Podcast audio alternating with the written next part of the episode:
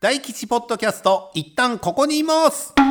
どうも、博多大吉でございます。さあ、第24回目の配信でございますけども、えーそろそろね、えープロレスリングノアのね、えーサイコクラウン対ドクトル・ワグナー・ジュニアの話とかもう30分ぐらいしようかなと思ってね、えー今日は準備したんですけども、うーん、その前にもうゲストの方がね、先週に引き続きですけど、ちょっと分厚すぎるんで、えーノアの話はまた、えー機会を見てやりたいと思います、えー今週もこの方とおしゃべりしていきます。自己紹介どうぞ。はい、気象予報士の長谷部愛です。よろしくお願いします。やい本当もうサイコクラウンの話してる場合じゃないですよ いやいや長谷部愛さんを目の前にしたやらーもううん先週は明けすけに話しすぎてちょっと抑えたいぐらいなんですけど、全然全然足らんやった時間 が、い私もちょっと喋りすぎたっていうのもあるけどバスケットボールの話とか、うん、ちょっと反省点ありますけどもね長谷部さんがもうなんやろねなんか面白いっていう一言でくくるとあれだけど変わってる ね。多分そうなんですよ。相当に変わってると思うんですけうどん、でもやっぱりうん学生時代の頃までは自分が変わってるってことをうんうん自覚してなかったです。うん大体本人分かってないよ ね周りから指摘されるんだよねさあということでね、えー今週もいろいろえー聞いていこうと思います早速参りましょ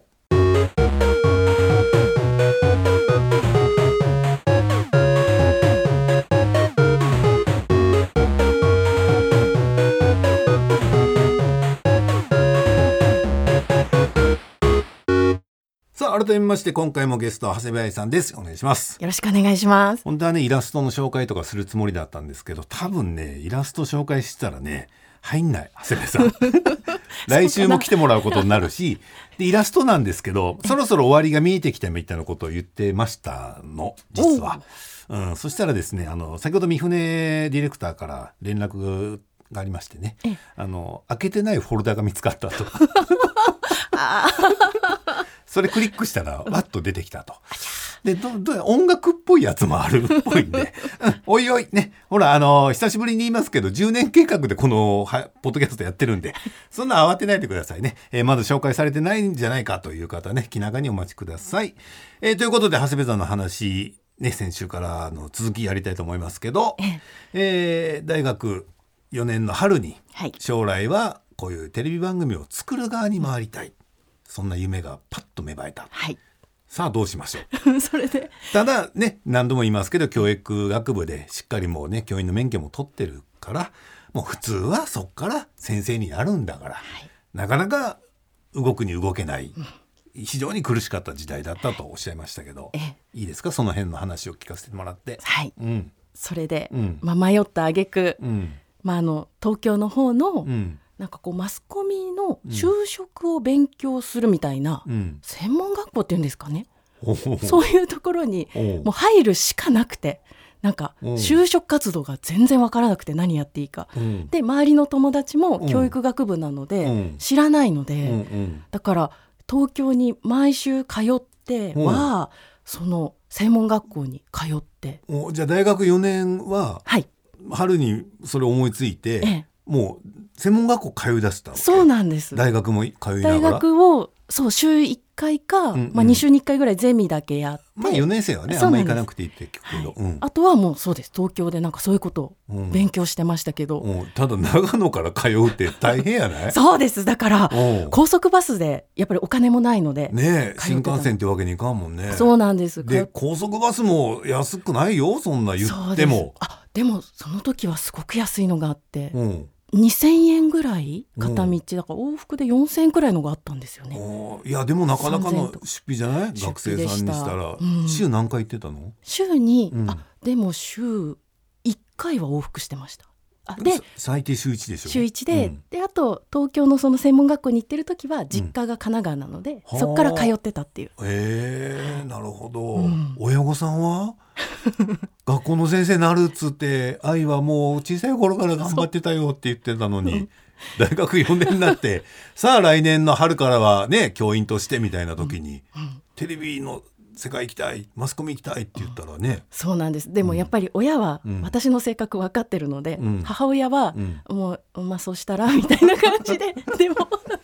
でもその時にちょっと両親が傷んだのは、うんあの私の父親はうん本当に何にも言わなくて、うん何でも自由にやらせてくれる人なんですけど、今でも。うんなんですけどその時だけうん先生やった方がいいんじゃない、ってもう一言だけ言われてうん多分生まれて初めてうん言われて、うんちょっと両親が痛みました、うんうん、それでもやっぱり先生じゃない道をと行こうちなと。みに教育実習とか行ってるわけよねそうです、ん3年でも行ったし4年でも行ったので、うんうん小学校と中学校の免許をそれで取ったんですけど、でくれぐれも先生が嫌だったわけじゃないよねそうなんです多分嫌だったわけではないんですけど、うん気持ちが途切れちゃってうんどうしようって感じになってた、ね、教育実習でやっぱ思ってたのと違ったとかそんなんじゃなくて、それこそ思ってた通りだったからこそ、なんかふっと糸が切れた感じで、マスコミっていうのがねそうな目んですに入ったんだと思うけど、はいうん、でその専門学校は何を教えてくれたのそれは、うんあのエントリーシートの書き方 わ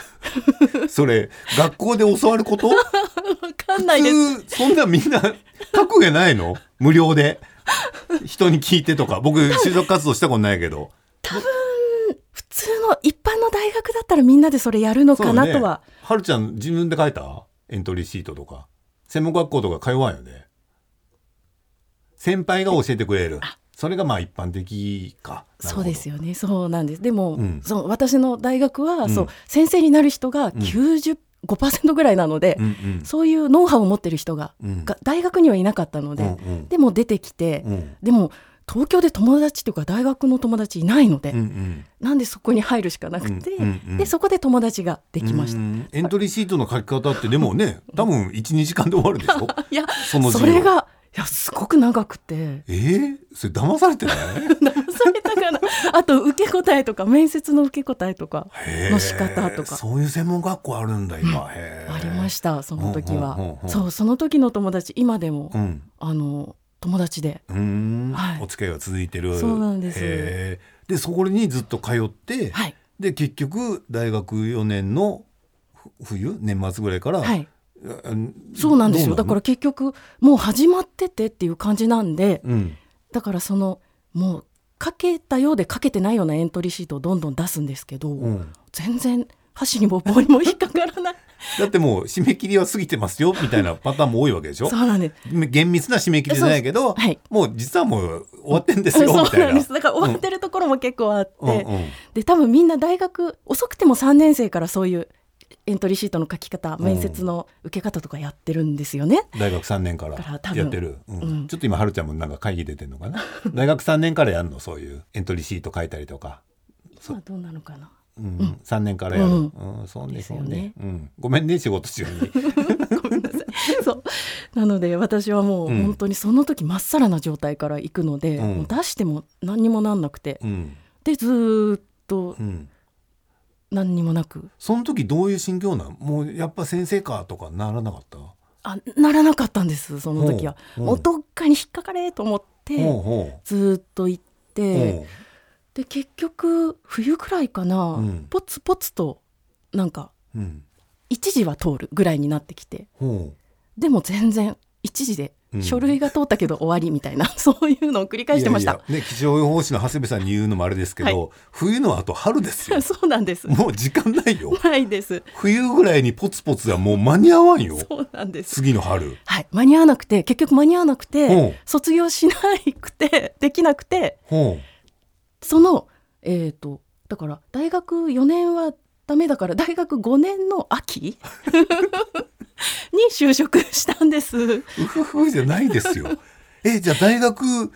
もう一年行ったってことえー、と言ったら1年というか半年だけうん行ったんですよ。それも一旦卒業とかじゃないの一旦卒業とかではなくて、うんそうです。そんなことできんのうん、でき ました。大学の先生が、うんあいいよって言って。まだ、ね、席置いてあげるようんあげるよって言ってその代わり学費はちゃんと払えようみん そうそたういな感じででへえ行ってだからあでも本当はそうちょっと途中嫌になっちゃってその、うんあんまりにも落ちるので、うんであの教育学部出身の何か活かせるものないかなと思って塾講師うの、んうんあのなんて言うんでしょう会社うんうんに出したことはあります。うんうんでそれは帰ってきたすぐそれは、うんあそれで結局受かってそこのほう塾には。うんうんでだから卒業したら、うんあの就職していいですよっていうのにはなったんですけど、うんなんかうんいやマスコミに行こうっていう気持ちが強くて、うんそれは諦めちゃったんです。うんじゃあもうそれはせっかく受かと受かったけどまああちょっそうでとすちょっとってお言って断りしてやっぱマスコミだっつってうんでえー、じゃあ都合1年半がかりでどこに引っかかったの、それが地元うのんケーブルテレビ局うん、地元っていうのはあ地元っていうか長野のうん方でうんで、えっと、小諸市っていうとこ小城なる小諸あのえっとなんだっけあ出てなくなっちゃった ダメだなんでこんなにだから記憶力悪いっていうそうそう えっと小諸市小諸市小諸そばの小諸そうです、うん、俺も小諸そば以外の情報ないよ小諸 市に。 島崎藤村のえー、里とか言われていごるめんなさい教養がないもんでごめんなさい。私もいない住そんのだから辺に稲原さんいないその辺に。こういう時作家さんいないとね手も足も出ないんだよね。それあで小諸市の小諸市のケーブルテレビ局にうん「あのいいですよ」って言ってうん「はい来て、うんうん来てください」っていう感じになって、うんでもそれも多分欠員が出 て本当にピンチだったみたいなんですねその局が、もう回らないよってなって、うんあ誰でもいいから入れちゃえとかいう感じで、うん。私多分就職活動そんなにうまくいってなかったのにそこはポンといけたっていうえー、最初ケーブルテレビな。そうなんですでもほらねバレーボールの中継見てこういうの作りたいと思って入ってきたわけじゃん。でも私もまあ業界の端くれいるんでわかるけどケーブルテレビってまた独特じゃない、そうなんですうん、でもなんか自分で物を作って、うんなんか喋ることもできるみたいな一つのパッケージングを作れるみたいなのを聞いて、うんあそういうのっていいなと思ってなるほど。そうなんですよその時、うん情熱大陸にも憧れてて 自分で カメラ回して台本書い て編集して放送まで乗っけたい全部一人でやりたい本当にいや本ひ当どいねですねはい時代が時代ならあなた確実に YouTuber になってるよ ね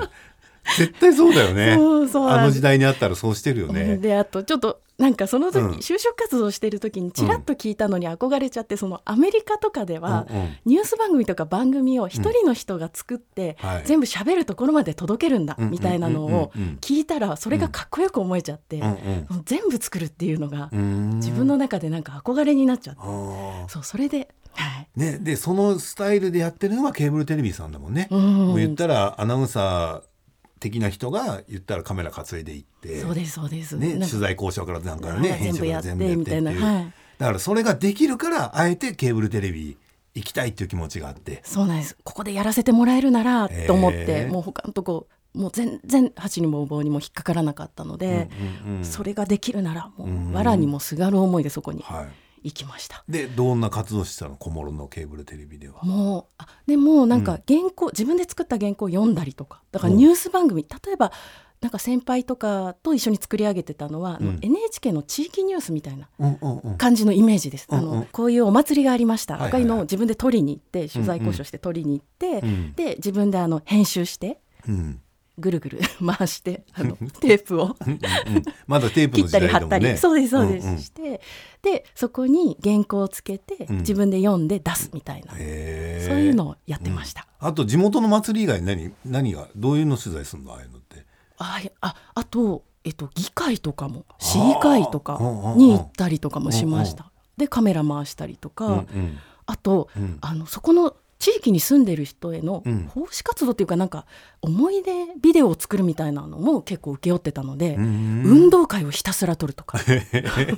それはオンエアには乗らないわけ。乗ります乗りますケーブルデビューのオンエアにも乗る編編集して載せるんですよ。でで販売もするっていう お金になるものは 全部で買えちゃえっていう。そうなんです、へーだからそのは若い若いというか入りたての頃はそのうん販売業務もやってました、へー電話取って、うんで住所書いて送るみたいなえーで何々小学校からの依頼ですみたいな感じで。そうというかもう、うんその全部の小学校、うん市内にある全部の小学校を取りに行くので、うんその運動会シーズンはうん社員というかみんな総出で取りに行くんです、へえで素材集めて素材集めて編集して。編集してで、うん次の日からうん1個ずつうんどんどん放送していくっていう、へーで販売もしてっていう。販売もして、なんか街の写真館みたいな。そうそうですそうです、うん、ノリもあったんだよね。はいへでも一人で行くので、うんバッテリー忘れちゃったりとかテあらープが途中で切れたりとえ。うかんうんうん。本当にいやさもう大問題じゃないいやだって運すごい動ですよ会なんてやり直し聞かないんだから。そうなんです、うん大問題で、うんもう本当に一大事件みたいなのを私起こしたことあって途中で切れちゃって、うんバッテリーが、どうしたのその時。その時は、うんその他で撮ってた親御さんのビデオを借 りてその足らなかった時間の間に埋めるってこんなこと言っていいのかなっていうのを交渉してはい、あの 100m 走の そう VTR 誰か撮ってすいまませせんんかかって言って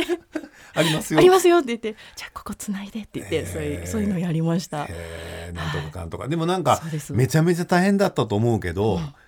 楽しかったでしょ楽しかったですうん自分でやりたいこともできたし、ううんんうなんか先週から聞いてたらね長谷部さんってほら一つのことに もうまっしぐらいかそらうなんです、夢叶ったじゃん、うんはいうん、ですごく楽しかったですけどけどなけどなんなの、いやすごくうんきつかったんですね、あの体力的にも気力的にもうんちょっと昭和の香りがする職場だったのでうん、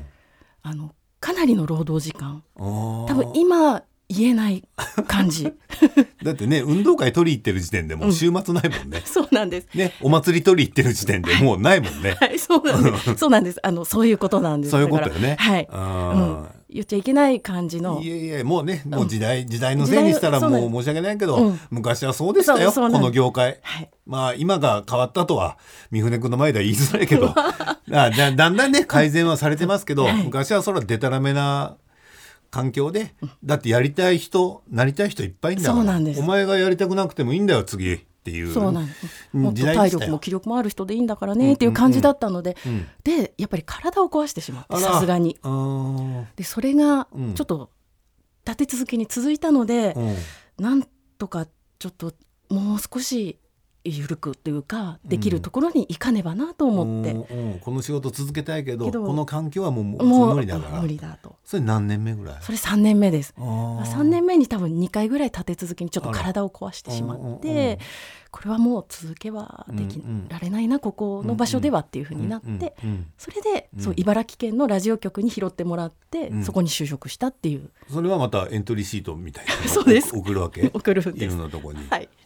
それで、うんうんはい、でもねあの3年前まではどこのエントリーシートも返ってこなかったけど、はいその小諸のケーブルテレビの実績もあるし即戦力扱いかな茨城のラジオ局も。なんか多分そうでもないんじゃないか なんか私今でもいろいろこうここの TBS ラジオにお世話になるきっかけもそうなんですけど、うんなんか本当に人が足りなくて 大変だみたいな時に、うんあなんかまあなんとかいけそうなやついるって感じでこう引っ張られること多く てスーパーサブとして長谷部さんよ招集されてるのがね。どうしようもない時うにんっていうでもケーブルルテレビからラジオってまたね似たえ似たようで全く違うジャンルじゃない、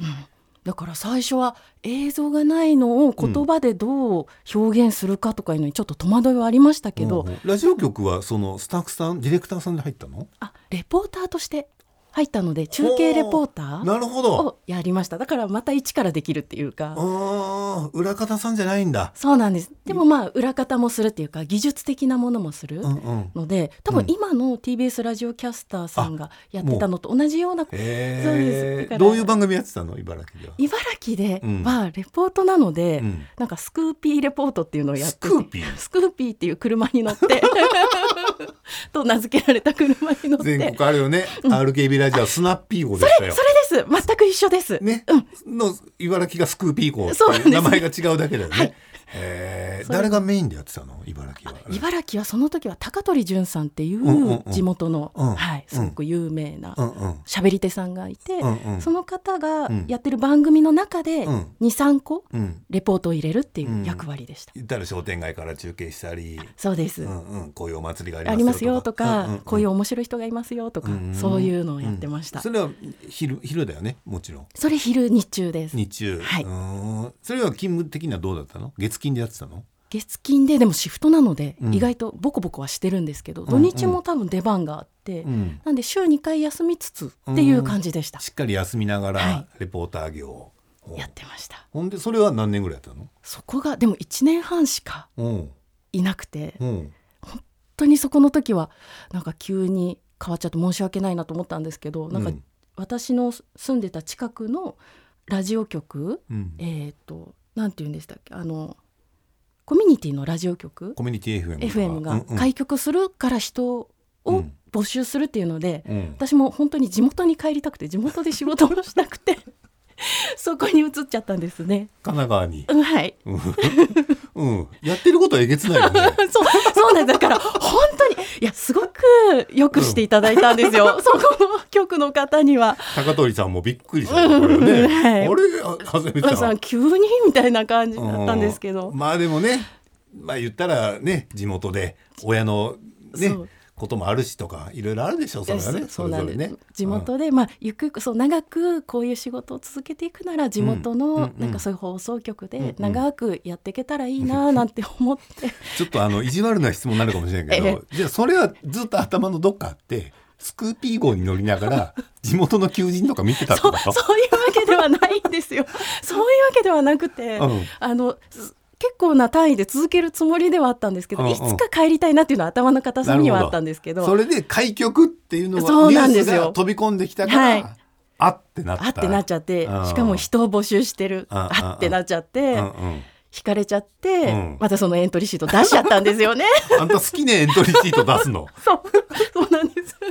それでそのうん FM 局、はいコミュニティ FM あ、えっ、とそうです。なんていう局なの？えっ、と FM 戸塚トツカ戸。塚ああの横浜市の戸塚区うんうんうん。の FM 局だっへたんですけえ。ど、もうすぐ採用されて。そこでそうなんです。こっからなんだよね前職のラジオパーソナリティが始まるのはじゃ一応そうですね。あそれまではスクーピー号だからまたそうなレんですポーターさんだけそどうなんですこっからラジオパーソナリティいうことはこっから番組を持たれるってことあ、そうです。うん朝の番組をちょっとやってました。えーもう本当に一人でやるので、うんあの機材から何から 取材から機材からうん全部一人でやるので、そんなことって可能なのうん一だ応って可能で多分今ちょっと増えてるんじゃないかな。僕そらういう人 TBS ラジオのえねえスタジオ貸してもらってるからスタジオがで今喋っててガラスの向こうに三船ディレクターがいてなんか機械こういじりながらええやってますけど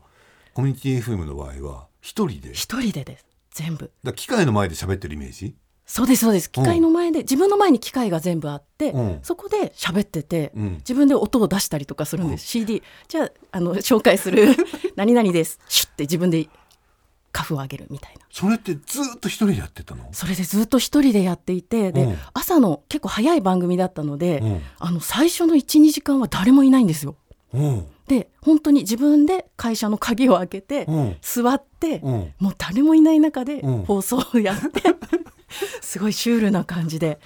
え何時間番組3時間三時間、はい三時間中二時間ずっと一人そう一人一人っきり喋ってたの、はいへだからあのお手洗いに行きたくなった時え、うんみたいなのはすごく大変なことがありました、やっぱり、うんうんでそこで鍛えられたというこかこでそうですね、うんはい えーでもそれは自分でもう自由にやれるそう番で組す、だよね、はい、誰にも何も言われずうん でもこれでいいのかなみたいなのもありましたまだ迷いがあるかまだ迷う かもうずーっとこれしたいこれしたいこれしたいっていうやつ全部叶えてる よそもううなん今地元 だよ地元にいるんだよそれでもこれでいいのか なでいや向上心の塊じゃ ないいやこういう放送でいいのかななんか独りよがりで大丈夫かなみたいあなあーそっち方う面んそっち方面でした、うんうんうんうんでこっからどうなるのいやここがちょっと喋っていいのかどうなのかわかんないんですけうど、俺も聞くの怖いもん1年でうん辞めることになってしまったんですね。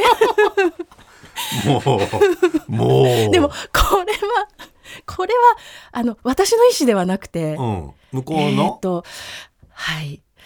言ったらまあ予算的なものとか、まあまあいろいろあって、うんうんあのその、うん、えーっと重役以外がみんな下の人が辞めるっていうちょっと事件が起こりましてうん、もうそれはもうあんま聞くのもあれだあ ねそうなんですあれな話なんですけど、いろいろね、はいなんかね起きたんだあねそうなんですいろいろ起きて、それでうん2月とかうん辞めることは決まってるけど、うん次働く場所ないなと思って、うんうんうんどうしようって言って、うんまたエントリーシートを大量に 書いてで俺ずっと話聞いてるからあれだけどであんまり年齢のこと言うのもあれだけど、ええあなたもうただでさえ留年してたりとそかう就職が遅かったりとかで結構もう行ってますよねそうなんですキャリアも重ねてるし、はいもう30ぐらいその頃そうです30くらいでした、うん30ちょいかなうん、 30くらいだ30くらいの時にでまた実家帰ってエントリーシート書き出して書き出してさすがに親御さんも 「お何を知ってるんだい?」と。あなた学校の先生になれよかったやんって言わんやったろうけどうん思ったやろね、多分思ったんですま思ったまた仕事場変えたま たエントリーシート書いてるってねそうでもまあ前のその放送局でまあいろいろあって、うん結構昇進してたので、うんまあ、親もその時は優しく包んでくれるモードで、うんうん、もうしょうがないしょうがなもういしょうがないしょうがない、ま人あ、生そういうこともあるよこうってうんいう感じでうんうん受け止めてくれたのでよかったんですけど、でも3月までそのやりきっそうてはいで実家帰って言ったらそうです実家帰ってそこからどうやって体制立て直したのそれでなんか、うんその3月に終わりって分かってたから2月くらいにエントリーシートを大量に書い てもうとバーって送ったんですよ。またいろんなところ にそうダメ元でそうなんですダメ片っ端元かで、ら送って、はいそしたらその前職のラジオパーソナリティって書いてあるんですけど、うんそこがて、うんあの FM 栃木レディオベリーっていうところなんですけどうんそこで人が足りないから来てってなって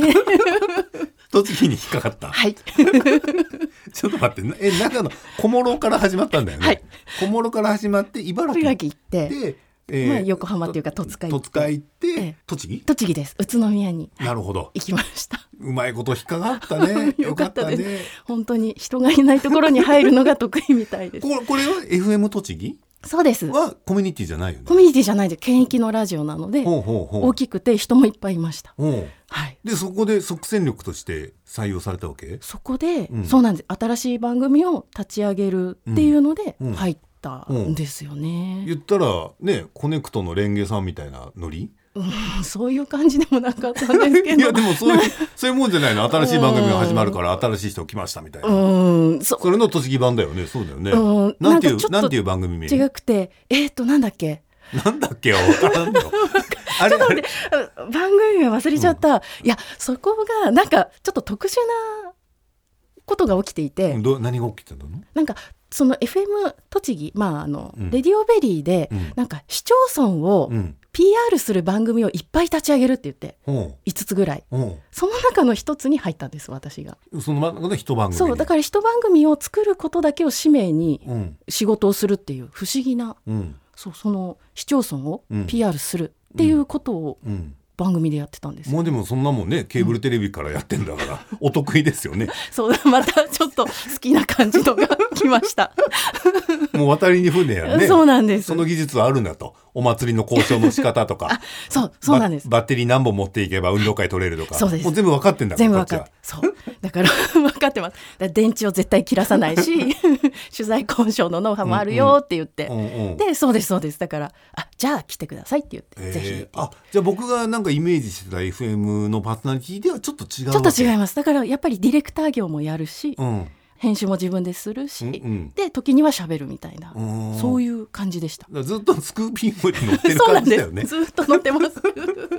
えー、それでいろんな街を盛り上げそうて紹介して。そう主に栃木市っていう町をうんあうんあの盛り上げるための番組を作ってました、えーはいそれは何年続いたのそれが3年続きまして、うんうんうんうんでその間にまあいろいろ他のディレクター業もやったりして、うんそう3年経って、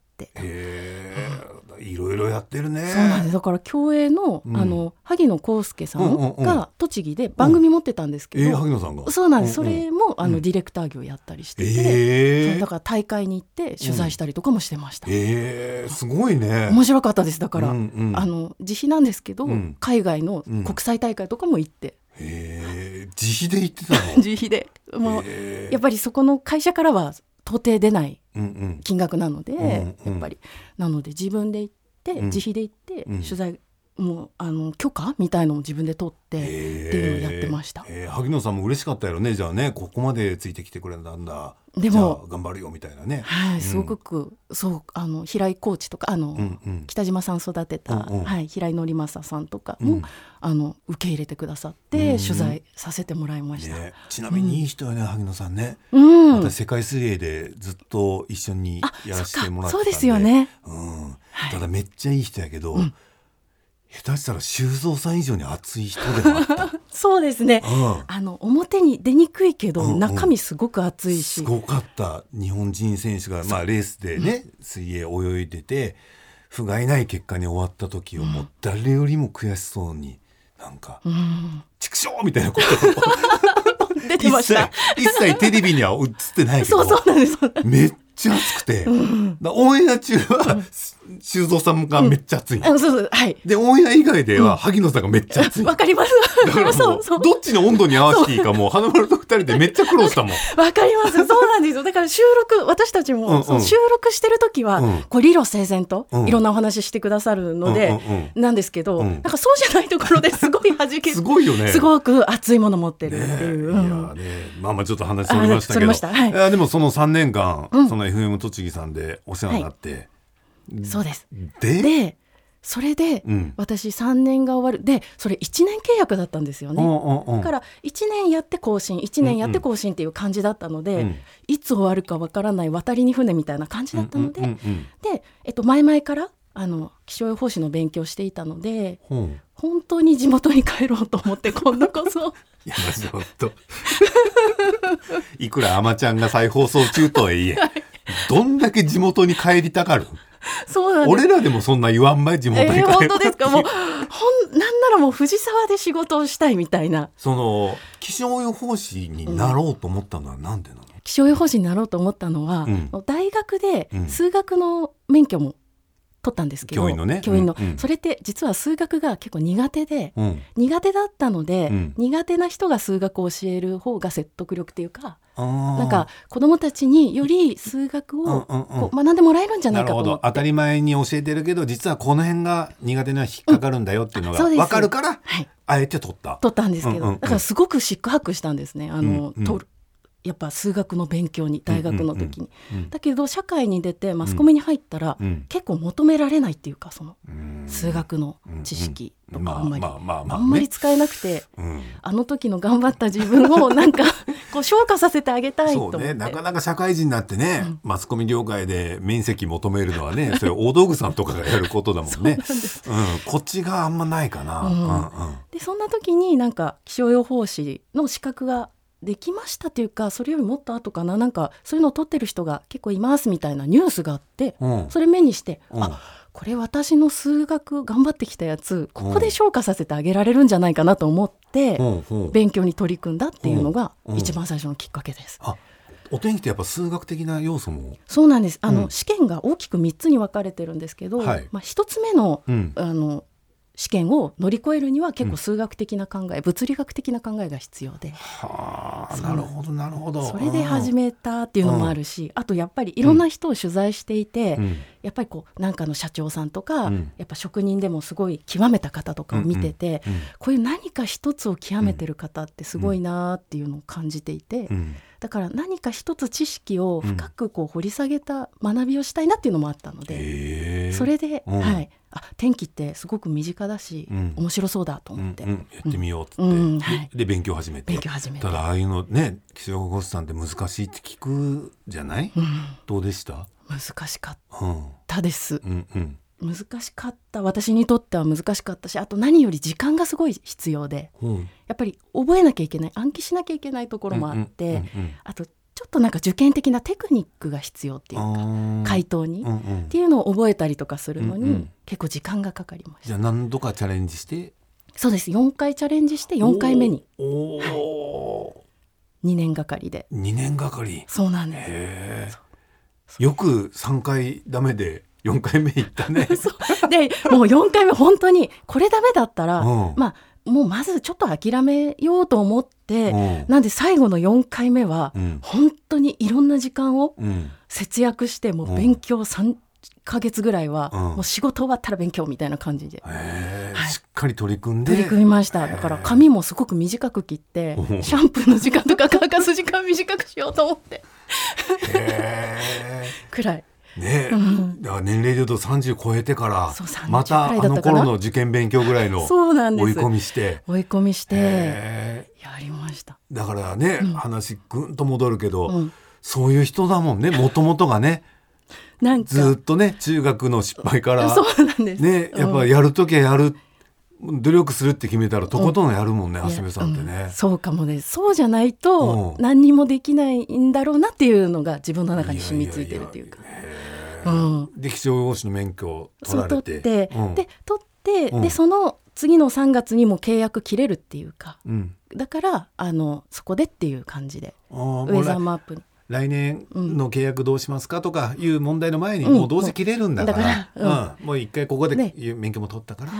移ろうということ、へーそう気象予報士取ったら大体みんなこのウェザーニュースあウェザーマッあウプェザーマップさんにみんな行くの、えっと3社ぐらいあるんですけど、うんうん大きくそのどこかには入るっていう感じだったんですけど、うんうん私はそのウェザーマップがやってる、うんえー、となんだ受験対策講座みたいなのを取ってたんですね。うんなので、うんうんそこでちょっとだけ通って勉強もしてたので、うんうんなのでその縁でなるほウどェ、ザーマップにうん、の求人サイトみたいなのをずっと見てたん です。もう最初から森田さんの手のひらの上にいた感じでしたそようね そうですそうです。えーはい森田さんと木原さんって一緒あ違います木原さんは別所属は全然別でだから三団体より一うちの違うんだよねだからお互いだ団体を代表する顔だよね多分ね木原さんは自分では持ってない一人でやってらっしゃるもうそんいやな人いんのそうそうなんですそうなんです、うんそういう方もいて多うん分どっかには入ってるんですけど、そういううん大きな会社を持ってるっていうわけではえーなく、あそうなんだ、へえ森田さんも最初はそうではなくて、うん、あの気象キャスターとして何年かやった後にこういう会社を作ったっぽあい、そうだよね立ち上げて、あはい全国のお天気をもっと分かりやすくっていうことだもんね、いでかい大きい3団体教えてあ日本気象協会とウェザーニューズとウェザーマップ、では日本気象協会とウェザーニューズはもう格段にすごく大きい会社ですあ、うん、だって日本気象協会ってねもともとまあそうですねずっと昔からあるようねん、ずーっと昔からあって、ううんんうんそういうところで,、でうんうんウェザーニューズは、うんあの今 CM とかいっぱいやってますけどなんで船舶とかのうんうんあの高校うんうんで、うんえ結構こう仕事を請け負ってるなるほどうん船の安全のために船ねの安全のためうんうんうんうんとかです。うんでウェザーマップは私たちの所属しているところは、うん規模としてはすごく小さいんですけど、へえ気象キャスターをいっぱい抱えてるっていう。へえそういうなんか三社がうまいことをいろんな天気を提供してくれて中には木原さんみたいなそう独特なはい、木原さんは個人事務所有限会社木原実事務 所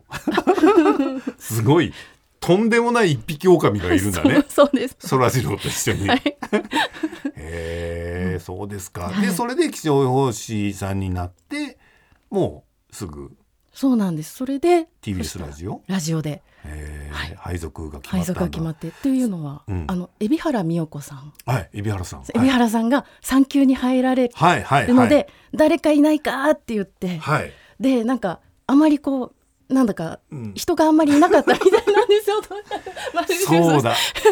先週からねずーっと思い出そう思い出そうと思ってて、長谷部さんの前誰かおったぞと思ってそうなんです。だって2年目ぐらいだもんね、はい玉結始まってそうなんです。海老原さんだ海老原さんがずっと長く TBS ラジオでやってらっしゃったんですうんけうんどうん産休に入るんで誰かいないかって言ったんですけど、うんなんか気象予報士の資格取った人があまりなんかいなくて会社ウェザーマップでへわーーって言ってでなんかラジオ経験者がいるぞってなってあー私がそこのスポット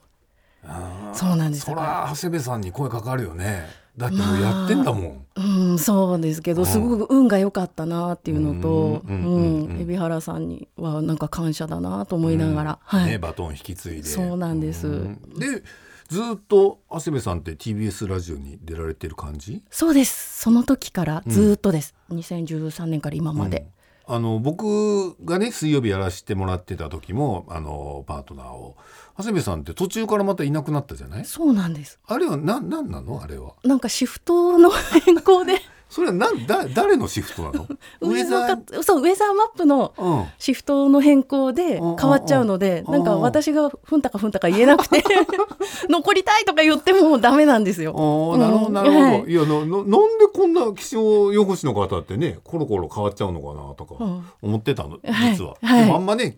聞くことでもないやろうし聞く時間もなかったから、 はいちょっとだけ思ってたんで、なるほどねそうなんです。上の上いのろんな配置で。そうなんです。だから本人の意思とは全く関係なああく、この曜日に違う仕事が入っちゃうから、うんちょっとねねこっちに移うん動してとくかださいとかそういう感じで、えなんでだから、えっと、火曜日水曜日最初やってたんですけど、うん一回全部午後の勤務なくなって、そうよねはい、だから午後に全然いなかった時あります、うんうん23年くらい覚えてるよ覚えてる、朝ばっかりずっとうんう勤ん務入ってて、うんうんうんで数年前に戻ってきた感うじんです、そういう時って朝の勤務の後は午後は何してんの？午後うはん寝てることが多いかないや本当に全部力がなくなって疲れちゃうんですけど、あの交通情報の時におっしゃってたんだけど、はい原稿は全部自分で書くと、はいでもそれはもうすっごい意外だったの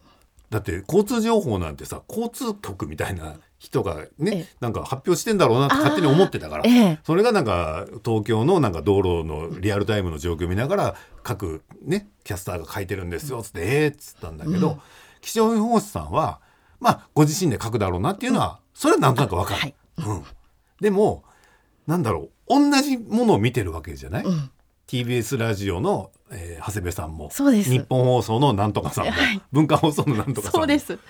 これ難しいよね。全く一緒のものを見てうん資料は見てるんですけど、うんうんまあ、個人個人でやっぱりちょっと見解が天気予報の違っていてはあそれが多分言葉とかにちょっと出る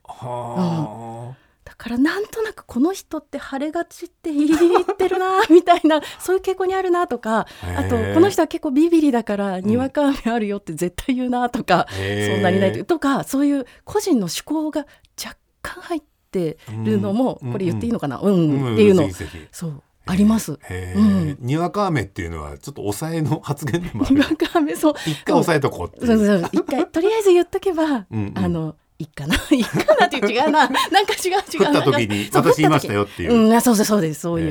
ういう感じになるので、だから、うんでもラジオの天気予報は多分うんうん、変わってると思います変わってなんかるこの空を見て、うんこのパーソナリティさんは晴れっていうかな曇りっていうかなとか、うんうんうん今日の体感をうん蒸し暑いっていうか、うん心地いいっていうかなとかいうのも、はあ日々のを観察 して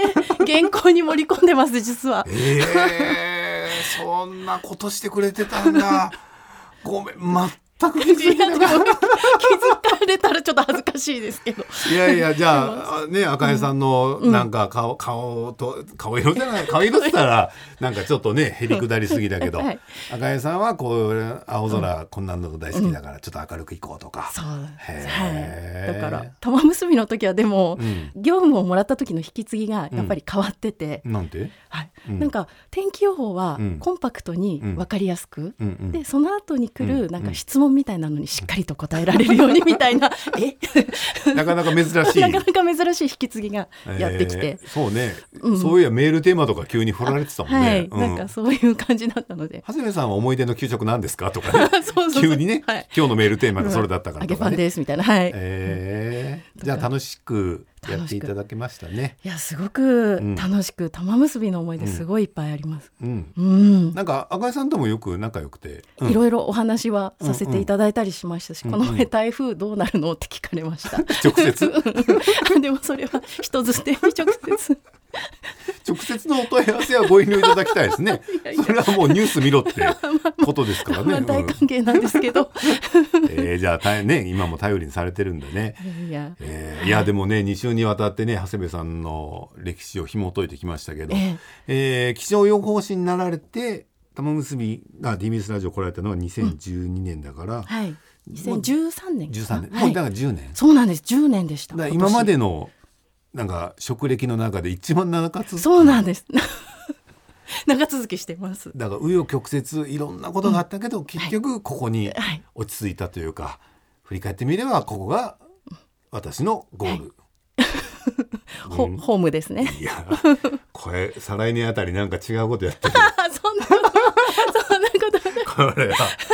と思ってたんですがってもそんなこうとはない言いそうだもん。いやずっとお世話になりたいですけど、うんでも今あの大学で教えてたりするのでそうだ。そうなんですそのだから話聞いてなかった。ラジオとその教育また教育の現場に戻ってこれたのでなんていうか不思議なことで何を教えだかてんらの？両輪でできたらえっとなんか不思議な縁で、うんその美術と天気美術とか天気と環境みたいなうんお話なんですだから本当にえ例えだっばて、うん、学校の先生の免許は数学と国語でしょ？そうなんですなんで美術を教えて ？んの美術はそれはなんか人づてにうん美術大学で授業を作りたい、うんでなんか気象予報士の方ってその、うんサステナブルとか、うんそういうのに詳しいだろうし、うんなんかこう芸術とミックスして、うんなんか面白い授業を作れるんじゃないかっていう学長さんの思いつきでうん依頼が来たんですよ。うんどっかに絵に詳しい養護士いないかっつって。 そうそうですんいますよ。まあ、 やる気のある人いないかみたいな感じだったんですだから、うん全然私詳しくはなくて趣味程度に美術館とか行ってた程度だったんですけど、うんもう一から作ってくださいお任せしますって言ってうん言われて、うんそれでじゃあやりますって言ってどんな授業なので授業14回あって全部バラバラなんですけどやってること、うんうん例えば分かりやすいので言うと絵画を天気で読み解くみたいなほうものなんですけど、うんあのムンクの叫び、はいはいはいうん後ろ真っ赤です、うんうんうんあれ、まあ、夕焼けって言われてるんですけど、うんあの夕焼けなんだけどあそこまで赤いのはうん気象学的な理由があるんじゃないか、みたいなのを紐解いて、ほうほうほうムンクがどんなことにインスピレーションを受けたかみたいな、ほうほうほうその時の気象学を洗っていくみたいなものとかへーああとアニメとかーうんに描かれてる天気とかも紹介したりします。あどんなアニメあ例えば「君の名は」とかやっぱりうんうん新海誠さんってすごく空の表現綺麗なのうんでうんうんうとんか出したりとかあとへー漫画もうんですねうんだから漫画のキャラクターでうん天気を操るキャラクターがいますはいはいねみたいな話でということで徐々にジョジョとか読みますウェあザそうウェザーレポートとかそうですそうですうんうんうんとかだからあそこに出てくる文言とかを検証してうんうんこれは本当かみたいな時速何キロが一番速いとか言ってるけど本当かとかあとウェザーリポートってあの毒ガエルみたいに降らせるじゃな いなあ振らせるあれがどういう発想から来てるかみたいなのとかへーをうん歴史的なところから拾っていくってへいーう、面白い授業ねそうですへーね作ってても面白いですけど、えー学生さんも喜ぶよねでも、ねうん、うんなんかこういう視点で見たことなかったへー作品をっていうふうに言ってくださる方が多くて、ううんんまあ、心配なのは学長だけやけ どね、うん空から毒ガエルが降ってくるってなんだねってへー幅広いねっていうような、うんあことをやってますーえーね。じゃあこれからもますますはい天気予報に関わる仕事をやっていく感じですよね、そうですね、うんちなみに今朝一で池田さんと一緒なんですあよそうですよね、毎週火曜日それこそ明日一緒、まあ一味 一味です一味でいつもそうですねあの、うん池田さんがうんここに朝一やった後にラジオに来るんですけど、らしいねそうんんんその時私が朝やってるので引き継ぎをしてますいつも。へー引き継ぎっていうのは今日朝はこのこんな感じで天気そ読んだうよってこんな感じで天気私はこういうふうに見立ててこんな感じでお伝えしましたよ、うんでうんそれを持って、うんうんあの次の時間からうんうんどういうふうにお伝えするかっていうのを考えてくださいみたいな、そういなるほどうね引き継ぎをしてます。うんじゃあ池田さんに一つ引き継ぎ言っといてもらっていいですか伝言 はいあの好きなゲストが来た時に浮つくのはどうかと思うよってわかりました必死で冷静な顔してるけ ど、バレてるよじゃあこれをしかとお伝えしておきます私もなんかうっすら うっすらなんか あのねい 本当に可愛らしいんだけどねもう明らかにね違うのよ、うん、あ素敵な俳優さんとかが来られてる時は、うん、ちょっとなんかいいとこ見せようとしたりと かそういうことあるからそれもいつも通りでそれはいつも通りでまあまあまあ、まあままあ、あ楽しくその辺はでもバレてるよということだけはい引き継いでいただきたいと思います。引きえーということで今週も50分ぐらい喋ったね。うんごめん なさい玉結びの思い出話できなかったいやいやいや、また機会があればですよ。はうん、いや、聞き応えあったな。うん。喋り応えもあったし、僕は愛の手の入れ応えもあったし、うん何よりも聞き応えがありま した。本当にあのいい意味でよ。いい意味ではいお腹いっぱ い。長谷部さんっ本当にていい意味かな本当いい意味でお腹いっぱい。はい はい、ということでね、もうまだまだね、長谷部さんにはね、えーまだまだ引き出しあると思いますので、機会がありましたらまたお付き合いください。はいということで、ここまでのお相手は博多大吉と、長谷部愛でしたベビーのいる生活迷える子育て応援ポッドキャストは育児中のパパママが集まる匿名座談会定員切開しましょうっていうところになって、でも痛くないよね、あ痛くはないんです、麻酔効いてますからねうんそうですよねじゃあ引っ張るねみたいなあー引っ張りますかみたいな毎週月曜配信です